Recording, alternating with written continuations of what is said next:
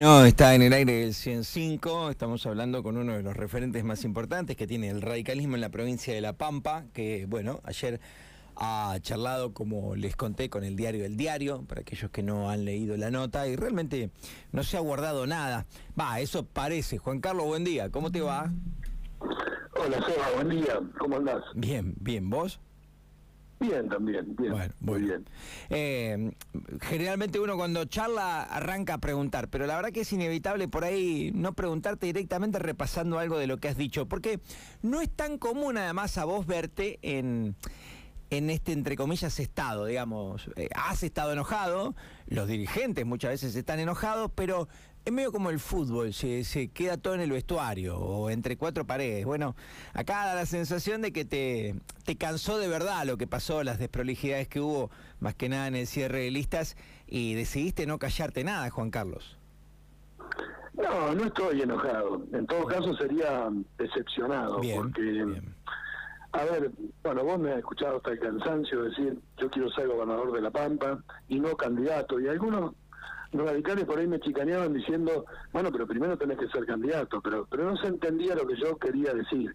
Una cosa es ser candidato y otra cosa es ser gobernador. Y se daban todas, la verdad que, eh, no digo que lo teníamos servido en bandeja, pero eh, nos encontramos con un peronismo por primera vez, después de muchos años, con mucho conflicto interno, con mucha ebullición, con un liderazgo que no es ni el de Berna ni el de Marín, quien va a encabezar la boleta de ellos, em, con un desprendimiento de la elección nacional, fíjate que el propio gobernador, em, en una reunión de gobernadores eh, del peronismo, firmaron un acta diciendo, o pidiéndole, mejor dicho, al gobierno nacional, que anulara las primarias porque era un gasto innecesario para, para el país, y a los dos o tres días anuncian la Pampa de que van a devolver las elecciones, con lo cual eh, aparentemente en este caso no, no le importa gastar la, plata de los pampeanos, sino pone una elección presentando listas en diciembre, una elección interna no obligatoria el 12 de febrero, pleno verano,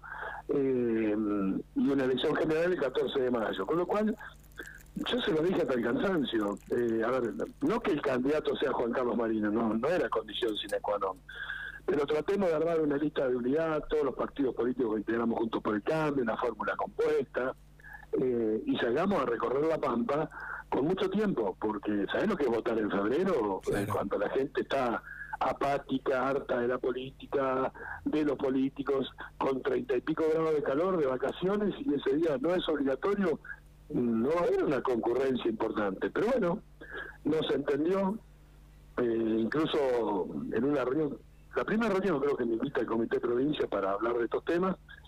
Yo planteé que teníamos que llegar al cuarto oscuro con dos boletas, la del frente de todos y la nuestra. Tratar de que no se escapara ninguna tercer vía, que es lo que el peronismo siempre trata de, armar, porque eso le saca votos a la oposición. Bueno, me miraron con una cara como que yo era un antirradical, digamos. Y bueno, nada, eh, ya está. Está bien.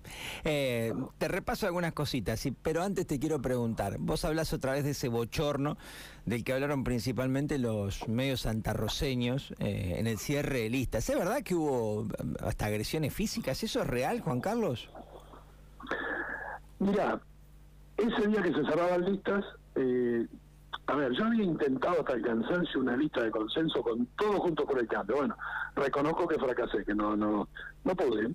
Y bueno, ese día del cierre de listas nos autoconvocamos en el Hotel Mercure, iba a estar Daniel Conalberger, Martín Brongaray y yo.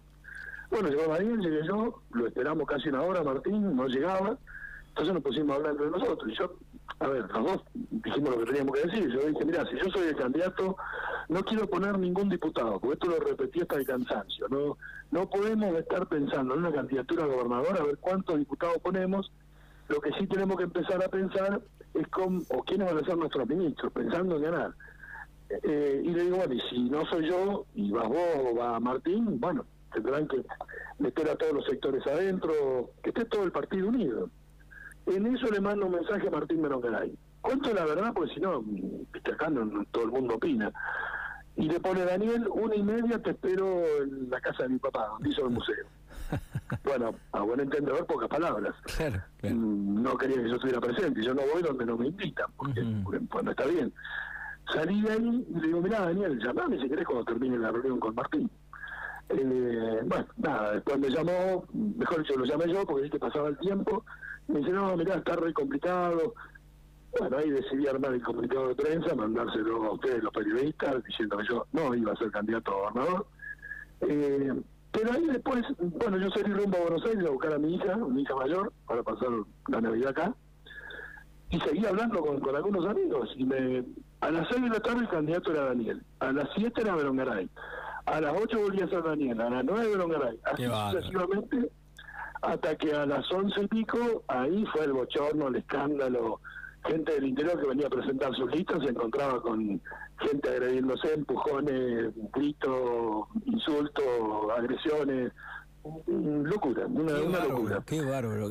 si vos me decís, Eva, si, si, vos me decís, che, Juan, pero mira, eh, en todo ese tiempo estaban viendo qué perfil de provincia, que cuál era el mejor proyecto, si el de uno o el de otro, eh, cuáles iban a ser los futuros ministros. No, ahí está el tema. Era una discusión quién ponía más diputados o menos. Eh, y bueno, y así terminó, 12 de la noche, presentaron la lista, incompleta, muy floja de papeles, muy floja, tarea así que el propio candidato a gobernador no firma su aceptación al cargo. A ver, cuando vos vas a ser candidato a gobernador, la aceptación la tenés firmada un mes antes. Eh, pero yo sé por qué no la firmaron. Porque una vez pasado el tiempo, al otro día te dice, bueno, perfecto, yo voy a firmar, pero quiero un reacomodamiento en las listas. Fíjate que llega Martín como, como candidato a gobernador con Rosana Lercar y le dice, la ex intendente de Realicó. Porque a Realicó también le habían prometido, y está bien, porque es una plaza interesante, un diputado provincial.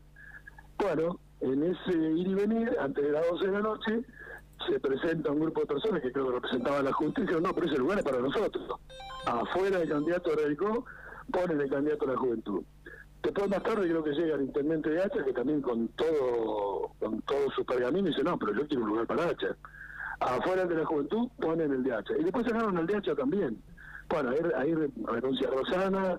Eh, el PRO, el PRO había presentado todo en tiempo y forma, correcto, como tiene que ser, y creo que fueron inteligentes en el sentido de que ellos podrían haber ganado los papeles, porque la lista nuestra, honestamente, al otro día no teníamos candidato a gobernador, esa era la realidad, una lista mal presentada.